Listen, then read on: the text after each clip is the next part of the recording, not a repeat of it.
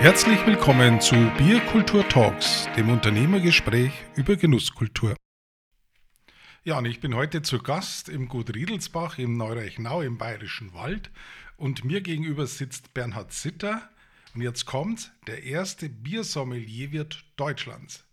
Er führt ein tolles Hotel, das ein Wellnesshotel mit besonderer Bierkompetenz ist und Daher gibt es hier nicht nur wohltuende Entspannung, sondern auch jede Menge Bierkultur und passende Kulinarik. Das Bier braut er selbst in seiner Gasthausbrauerei oder er bezieht es aus den besten Brauereien des Landes und natürlich auch aus internationalen Spitzenbrauereien. Er ist ja ein Kenner der Branche. Ähm, er führt ein Bierkulturmuseum und hat natürlich auch jedes Gästezimmer in irgendeiner Art und Weise mit einem Dekor oder in Bildern mit dem Thema der Bierkultur ausgestattet.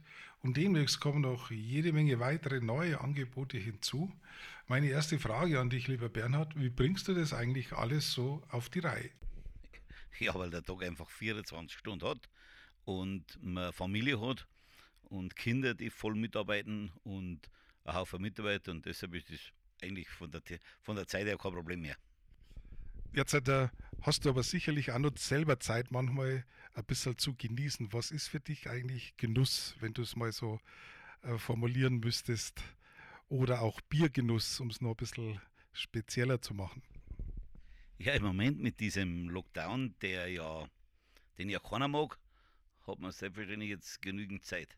Ich bin jetzt mit meiner Frau seit über 40 Jahren zusammen und so viel Zeit, wie wir jetzt miteinander haben, haben wir noch nie gehabt. Und Genuss für mich ist, wenn ich wirklich Zeit habe, mich hinzusetzen, ähm, mit Freunden in Gesellschaft, mit der Familie, ein Bier zu probieren, äh, verschiedenste Sachen zu machen. Unter anderem bin ich ein Genussmensch, der gerne Zigarren raucht. Dann rauche ich mir gerne eine Zigarre und halt äh, eines dieser vielen verschiedenen Biere zum Verkosten, die wir haben, weil wir haben ja eigentlich immer über 100 Biere im Haus und darunter einen ganzen Kühlschrank mit sogenannten Jahrgangsbieren, also mit Bieren, das älteste, das ich habe, ist aus dem Jahr 2003. Das heißt, wir haben jetzt 18 Jahre und die verändern sich ja laufend.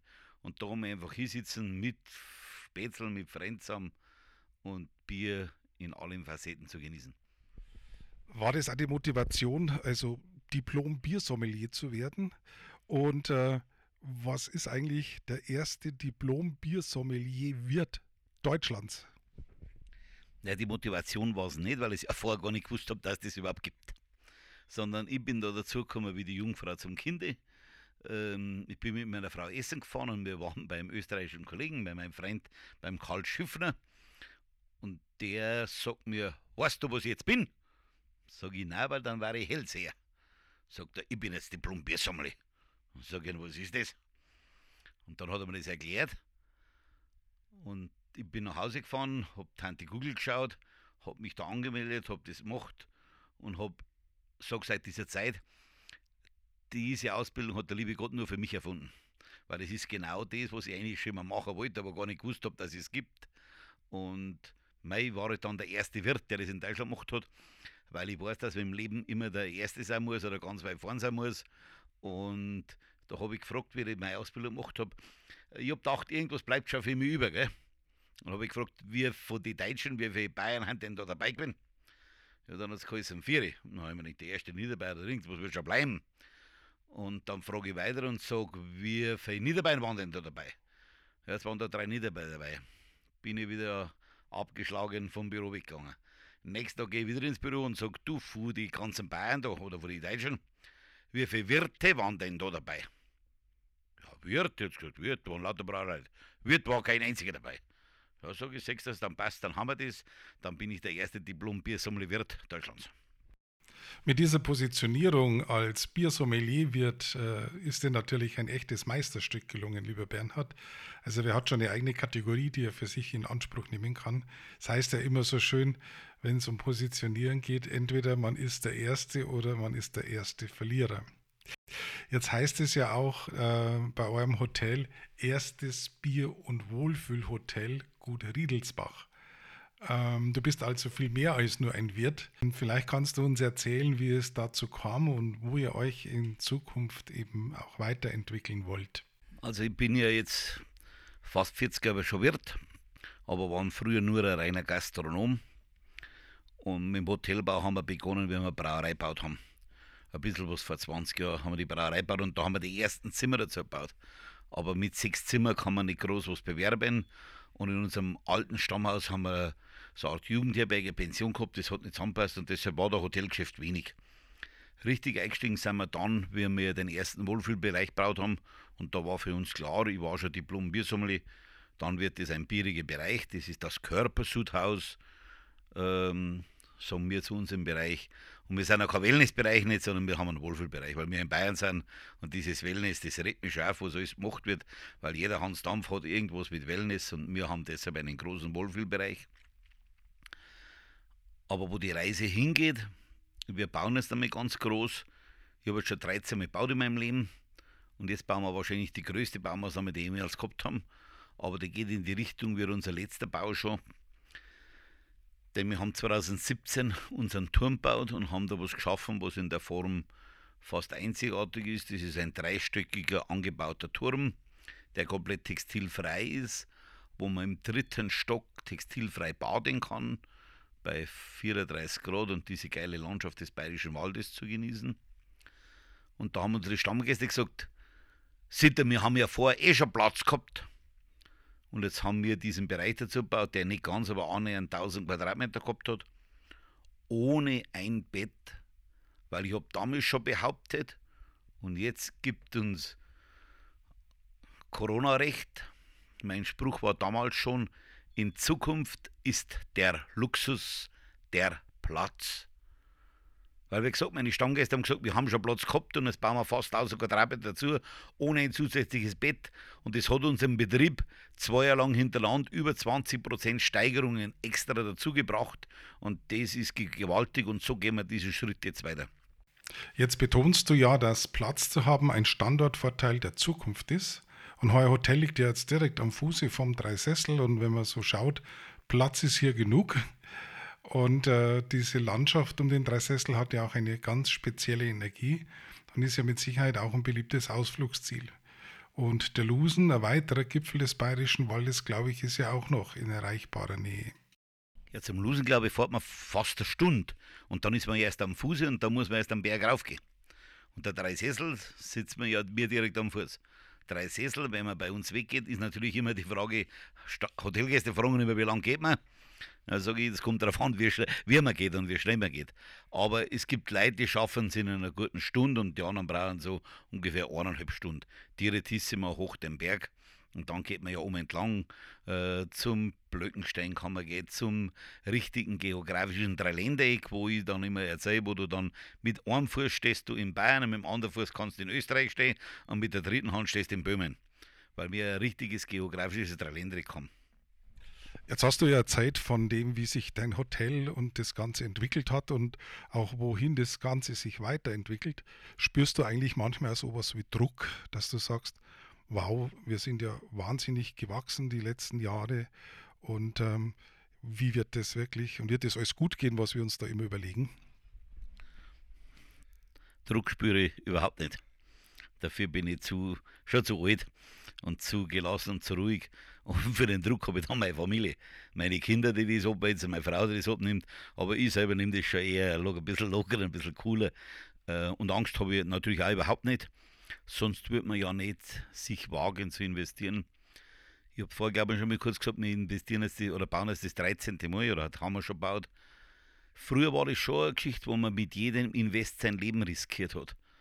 Weil, wenn das nicht gut gegangen wäre, dann hätten sie dich versteigert und du warst auf der Straße gewesen, hättest kein Haus gehabt, zwei kleine Kinder. Heute haben wir Gott sei Dank so eine Geschäft, so eine Lage, wo das nicht mehr bei jedem mal der Fall ist. Deshalb keine Angst und keinen Druck und keine Sorgen. Jetzt bist du ja auch dafür bekannt, dass du nicht nur, ähm, ich sage jetzt mal, sehr achtsam deiner Familie gegenüber bist und deinen Gästen gegenüber, sondern gerade auch deinen Mitarbeitern.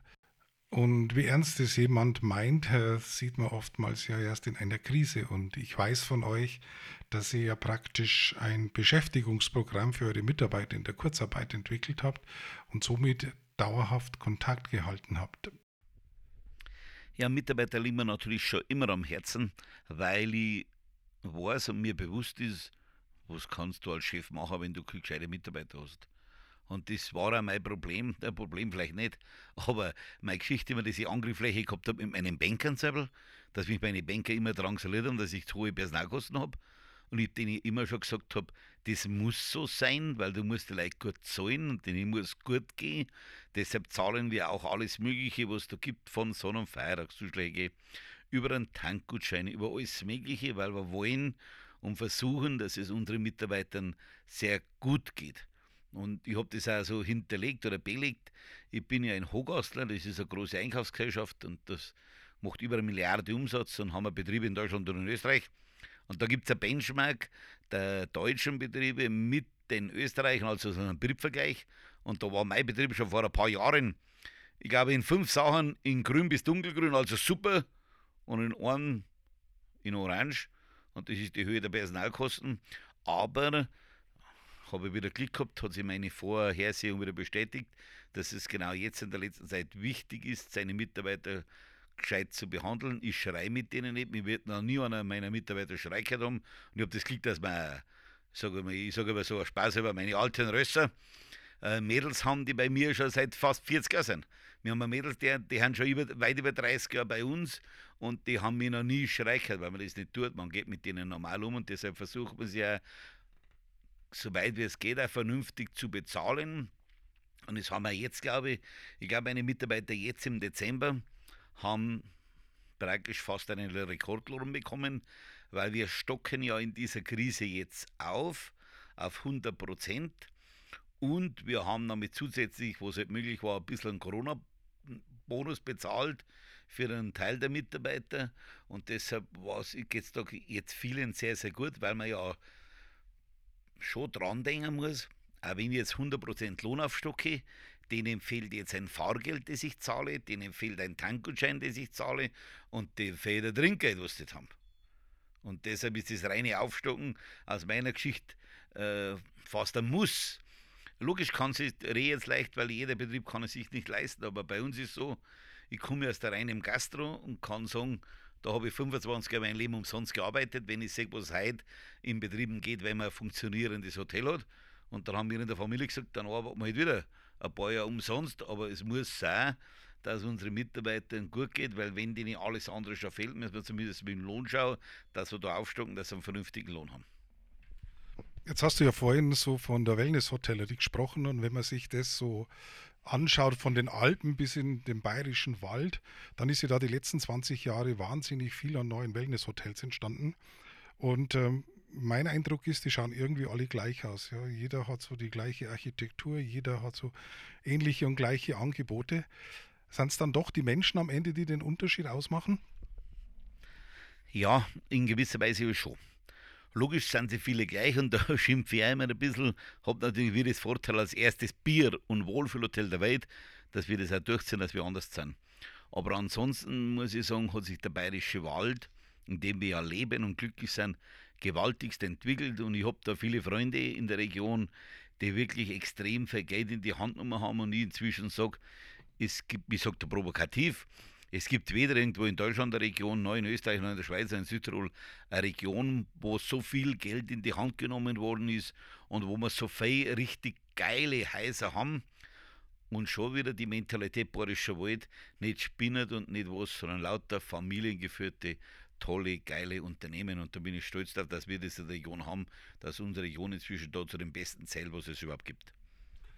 Kann man sagen, dass dein großer Unterschied auch darin liegt, dass du dich mit einem Thema ganz explizit auseinandersetzt. Dieses Thema ist eigentlich dann Bier. Ja, logisch zählt das mit zu unseren Schwerpunkten und ist unser Betrieb darauf aufgesetzt. Und ich habe vor, wer mich kennt von den Hörern, weiß ja, dass ich schon mit Bier schon lang rumspinne. Und ich glaube, dass jetzt schon fast 20 Jahre her sind, wo ich schon eine Idee gehabt habe, wo wir ganzzeitig Zeitungsanzeigen drin gehabt haben, weil ich einfach glaube, eine Region muss sich positionieren für irgendetwas. Und ich habe immer scherzhaft gesagt, das, was diese depperten Touristiker da oft erfinden, ist ein Schmarrn. Weil wenn es die Einheimischen nicht einmal lesen und schreiben können und nicht wissen, was das bedeutet, dann ist es oft ein Blödsinn, was Touristiker erfinden. Und, aber natürlich Ausnahme bei uns da, aber im Allgemeinen.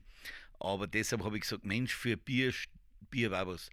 Bier ist bei uns verwurzelt, für Bier steht ja jeder, jeder weiß, wenn du sagst, Bier sagen uns ja das ist Bier und Bayern, das ist geil und vor allem in unserem Bereich, halt mit dieser Lage im Dreiländer, dass wir in allen Bereichen, wir haben in Böhmen tolle Brauereien, saugeile Brauereien, meine Freunde im Oberösterreichischen Müllviertel und bei uns und das ist wirklich eine ganz tolle Region und deshalb haben wir gesagt, wir machen da einfach mit Bier ein bisschen was nicht mehr mir im Haus allein, sondern versuchen das auch zum Öffnen für Kollegen, die da mitmachen können und haben einfach da mit unserer Bierkulturregion inzwischen was geschaffen, wo ich sagen muss, bin ich stolz darauf, dass das so funktioniert. 2016 wurde ja 500 Jahre Reinheitsgebot als Kulturgut des Brauwesens gefeiert. Hat denn das Reinheitsgebot vor dem Hintergrund der Kraftbierszene, die ja eigentlich für eine neue Bierkultur steht, eine Zukunft? Oder wird es allmählich bedeutungslos werden? Was meinst du, Bernhard? Das ist natürlich eine ganz hochkomplexige Frage.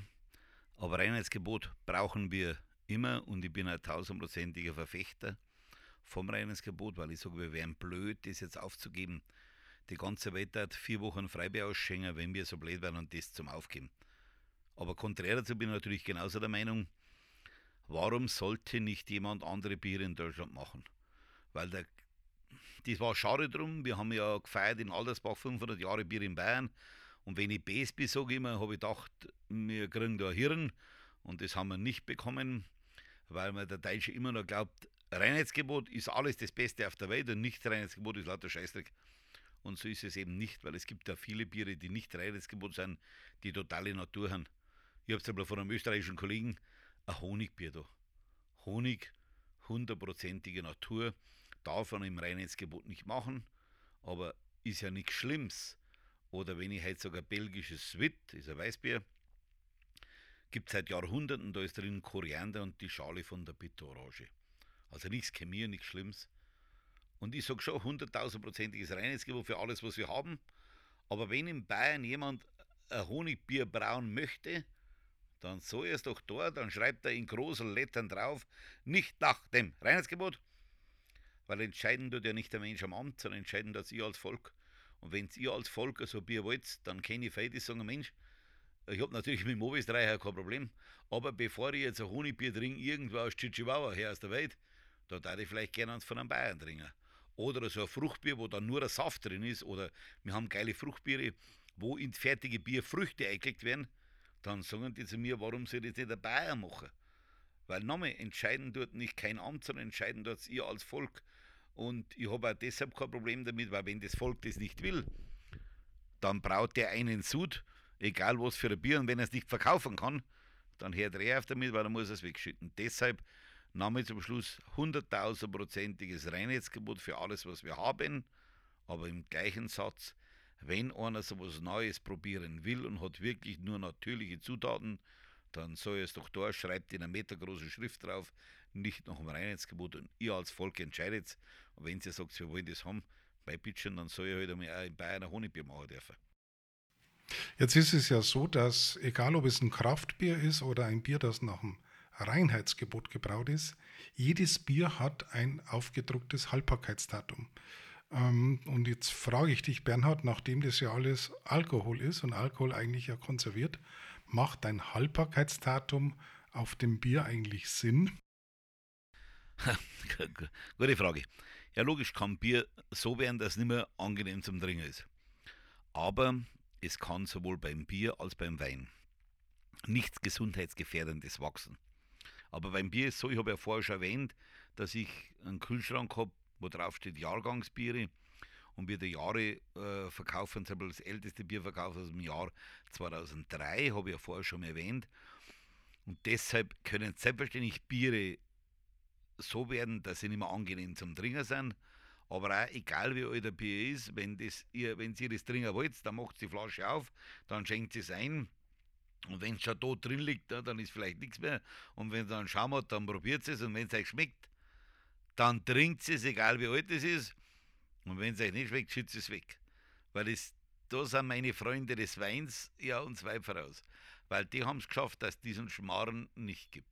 Und jeder von euch, der viel Wein trinkt, wird auch schon viel Wein weggeschüttet haben, weil er nicht mehr gut war. Das sagt keine Sau was. Aber beim Bier steht drauf mindesthaltbar bis. Und dann ist der Deutsche ja ganz besonderer. wenn da drauf steht 16. August, der kriegt es am 18. dann sagt er, oh, oh, oh, oh, Kaffer und kaputt und lauter so ein Schmarren. Und deshalb ist mir da die Thematik, es beim Wein ist, lieber, wo das nicht draufsteht und jeder weiß, dass er genauso umkippen oder sauer werden kann und genauso ist es beim Bier. Aber die wichtigste Aussage ist, egal wie alt, egal woher, in Bier und Wein kann nichts Gesundheitsgefährdendes wachsen. Und mein ältestes Bier, das ich getrunken habe, war nachweislich mindestens 38 Jahre alt. Und Biere mit über 20 Jahren habe ich schon sehr viele getrunken. Ich habe auch, hab auch Freunde, die, noch, die sowas zum Teil in einem Tank haben. Also über 20 Jahre ist überhaupt kein Problem. Und wir haben halt jetzt ein bayerisches Bier da. Natürlich äh, reden wir nicht von einem einfachen Hellen, das so alt werden kann, sondern diese Jahrgangsbiere müssen schon was haben. Und da ist das Wichtigste, ist Alkohol. Und deshalb reden wir von starken Bieren, Bock, Doppelbock, aufwärts am besten. Und von was ich jetzt rede, ist ein bayerischer Weizen Doppelbock vom Schneider Traventinus und den haben wir, ich habe den mal alle Jahrgänge gehabt, aber inzwischen nicht mehr. Aber ich habe noch was da vom 3, ich habe was da vom 4, vom 5, vom 6, vom 7. Und die Biere sind fantastisch, sie verändern sich laufend. Wie halt der Genussmensch das auch beim Wein kennt, dass der gleiche Wein nächstes Jahr anders schmeckt. Oder wenn ich jetzt eine Querverkostung mache aus einem Berg, aus einer Lage und habe da drei Jahrgänge, dann schmecken die anders und genauso ist da. Die Biere verändern sich laufend und zum Teil werden es wirklich sau, sau geil.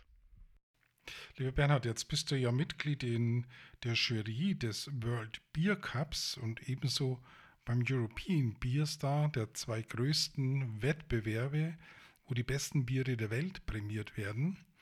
Und ähm, jetzt, wie muss man sich denn so eine Verkostung aus der Verkostersicht vorstellen? Ihr müsst ja da, glaube ich, eine Menge Bier jeden Tag verkosten. Wie hält man denn das durch? Genau wie vorher. Riesenkomplexe Frage. Ähm, das ist eine riesen Ehre für mich, dass ich Preisrichter beim World Beer Cup bin. Ich bin jetzt da im Prinzip alle zwei Jahre mit dabei und habe begonnen 2006 in Seattle und so waren es alle zwei Jahre in einer anderen Stadt in den USA. Aber genauso stolz bin ich, dass ich Preisrichter beim European Bierstab drin. Und zwar gibt es den jetzt, glaube ich, 15 Mal und ich war 14 Mal mit dabei. Und das ist eine Riesenehre für mich. Aber das muss man sich vorstellen, dass das harte Arbeit ist. Beim European Beer Star verkostet man ungefähr am Tag bis zu 85 Biere und beim World Beer Cup bis zu 65 Biere. Und beim World Beer Cup das drei Tage hintereinander. Von der Früh um 9 Uhr mit einer Mittagspause bis um 17 Uhr. Und das ist hartes, konzentriertes Arbeiten. Da fährt man dann am Abend mit dem Radl heim oder geht's fuß, oder? Oder nimmt sie ein Taxi?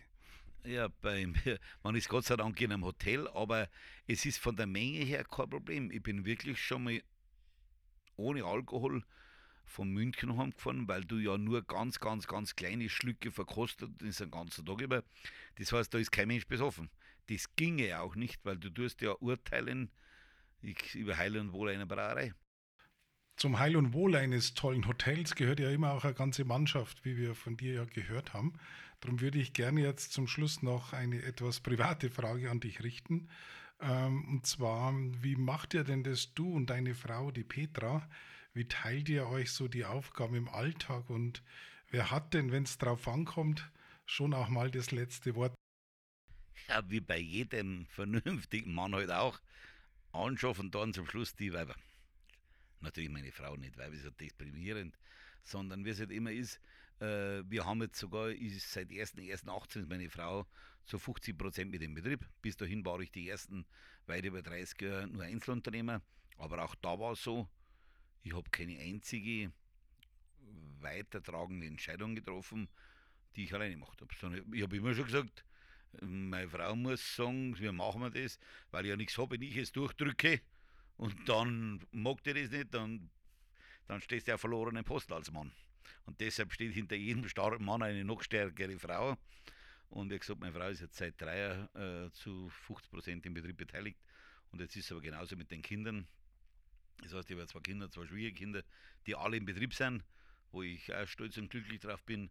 Aber es gibt bei uns auch keine Entscheidung, wo nicht alle einbezogen sind. Wir reden jetzt nicht von, von einer 5-Euro-Geschichte, aber alles, was größer ist, alles, was wir machen, wird in einer Gemeinschaftlichkeit entschieden und nur gemeinsam, weil was habe ich, wenn ich jetzt irgendwas durchdrucke, wenn die anderen nicht dahinter stehen? Und deshalb geht es nur eigentlich wie bei den Mitarbeitern vorher schon gesagt haben, es geht nur in gewissen Miteinander und es müssen alle dahinter stehen. Wenn ich jetzt diese Baumaßnahme anschaue, war für mich schon faszinierend, dass wir unser erster Vorentwurf von unseren Architekten haben wir, ist natürlich ins Blaue geplant und ich bin ja ein Kostenmensch und habe fürchte mich vor Kostenüberschreitungen und deshalb äh, bin ich am Anfang der Planung schon immer dabei, zumindest Preise hochzurechnen mit Kubikmeter und Bautraum. Und da waren wir halt um ein paar Millionen über dem drüber, was ich mir vorgestellt habe. Und meine Kinder dann gesagt haben, Papa, kann man nicht doch ein bisschen mehr machen? Und das hat mich jetzt schon gefreut, äh, dass das so ist. Und deshalb, wie gesagt, das geht in der Familie nur miteinander. Jetzt ist ja dein Sohn und dein Schwiegersohn auch Biersommeliers. Das heißt, äh, die Nachfolge ist gesichert. Ja, Gott sei Dank ist die Nachfolge schon lang gesichert, aber nicht nur mit dem Sommelier, sondern einfach auch mit der ganzen Betriebsübernahme. Und wir haben jetzt erst einmal drüber gelacht. Ich glaube schon, wie wir Salimbad gebaut haben, vor Ewigkeiten, war es schon so, dass wir damals schon mit den Kindern gesprochen haben. Heute sind sie über 30 und damals waren es, glaube ich, 16 und 18, ob sie sich vorstellen können, was zu machen. Und ich und meine Frau sagen, heute schon, wenn damals die Kinder gesagt hätten, nein, auf gar keinen Fall, sie machen irgendwas anderes, glauben wir, dass wir, vielleicht hätten wir diese eine Baustelle damals gemacht, aber die letzten fünf Bauereien im Haus nicht. Und deshalb, was sage ich immer, so wie man Mitarbeiter mitnehmen muss, so muss man Kinder auf den Weg mitnehmen und man muss Kinder vor allem Betriebe zur Verfügung stellen, dann, wenn man überhaupt einmal möchte, dass sie es übernehmen dass Betriebe haben, die eine Zukunft haben und da muss man halt investieren und schauen, dass sie wirklich ja, fähig sind zu überleben. Ja, lieber Bernhard, jetzt hätte ich noch so eine vorletzte Frage an dich. Du bist ja ein unglaublich aktiver Mensch und hast ja eingangs so locker gesagt, der Tag hat ja schließlich 24 Stunden. Aber wenn du jetzt einmal Ruhe brauchst, ja, wohin ziehst du dich dann zurück? Ist es ein ruhiges Plätzchen in der Natur? Ist es ein Ausflug mit dem Motorrad oder wie machst du das? Oder machst du vielleicht sogar autogenes Training? Also ich mache natürlich kein autogenes Training, ich mache ja kein Yoga nicht. Sondern nein, ich habe ein paar, wenn es im Sommer schön ist und ich wirklich äh, Zeit habe, dann nehme ich mir eine Stunde Zeit und tue vielleicht mit dem Motorrad fahren. Aber nicht nur allein, sondern ich habe ja gerne, dass meine Frau dabei ist. Dann decken wir uns jetzt alle aktiv ein mit Vorradl. Das heißt, wir fangen jetzt an. Ich bin früher schon mit vor dem Brauereibau ein bisschen aktiv gefahren, wo alle, die mich kennen, heute noch sagen, so ungefähr der spinnt. Das ist nie. Und erst, erst am Sonntag habe ich eine Begegnung gehabt, dass wir zufällig äh, ein paar Leute getroffen haben und einer gesagt hat, doch, doch, doch, das stimmt schon. Ich habe mich erkundigt, das ist wirklich früher so geil Radl geworden, weil die anderen glauben das ja immer nicht, wenn sie mich heute sehen. Und da habe ich jetzt vor, wieder, wieder im Frühjahr, sobald es losgeht, fahren wir ein bisschen an mit dem Radlfahren und einfach Zeit für sich nehmen, für sich, für die Familie, was man ja jetzt hat. Und da ich ja leidenschaftlicher Genussmensch bin, wenn ich die Zeit habe, sitze ich mir gerne natürlich im Sommer auf die Terrasse und rauche schöne Zigarren, aber am liebsten nicht allein, sondern mit Freunden, weil das ist Genuss und das ist was Tolles.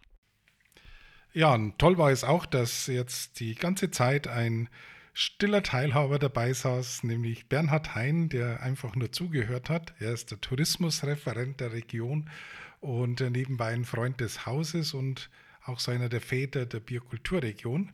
Lieber Bernhard, ich würde dich jetzt bitten, für unsere Zuhörer so die letzte Frage zu stellen, äh, die vielleicht nochmals ein bisschen ein Bild von unserem Bernhard Zitter abrundet. Ja, natürlich habe ich da eine ganz spezielle Frage an den Bernhard. Lieber Bernhard, äh, das ist eine Frage, die wahrscheinlich nicht nur mich persönlich interessiert, sondern auch äh, alle Gäste, die die kennen. Warum hast du eigentlich als Markenzeichen ein ganzes Jahr, Sommer wie Winter, bei jedem Wetter die Lederhosen an und die Holzschuhe? Ja, ich werde das wirklich oft gefragt und mein kürzester Spruch ist, damit die Leute was zum Reden haben, weil wenn sie bei mir reden, haben andere Ruhe. Nein, das hat sich einfach irgend so ergeben. Ich glaube, ich trage das schon seit gute 20 Jahren. Ich habe auch kein so Frierempfinden wie andere Leute. Wenn sie mal sagen, ja, friert die nicht, sage ich so nicht kalt raus. Ich kann es halt, glaube ich, gar nicht mehr jetzt mit der langen Hose aushalten, weil man das einfach so gewohnt ist. Und mei, das ist ja so. Ja, liebe Zuhörer, das war es also fast für heute. Äh, vielen Dank, lieber Bernhard Zitter, lieber Bernhard Hein, für das Gespräch.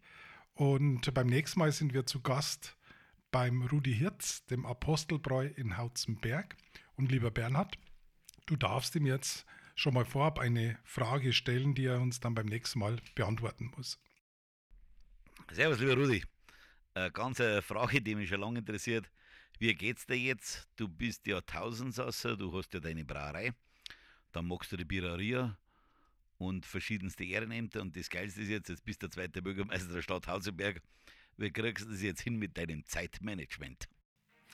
Ja, das war's dann für heute aus dem Gut Riedelsbach mit dem ersten Biersommelierwirt der Welt, Bernhard Zitter. Wir freuen uns aufs nächste Mal, dann live aus dem Apostelbräu mit Rudi Hirz, dem Erfinder des Trinkelbieres. An Sie, liebe Hörer, vielen Dank fürs Zuhören und bis zum nächsten Mal, bis es wieder heißt Bierkultur Talks.